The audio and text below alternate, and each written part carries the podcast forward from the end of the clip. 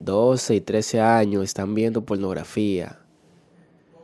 O sea, 10, niños de 10, de 12, 13 años están en eso.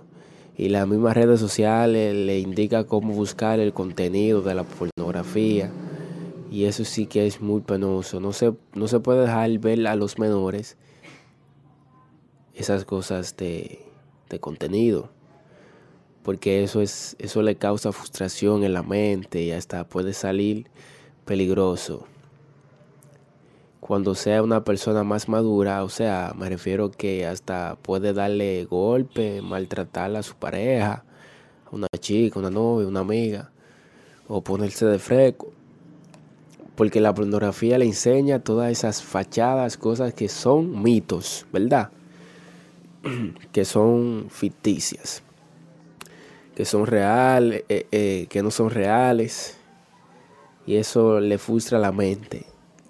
Y solo piensan en eso.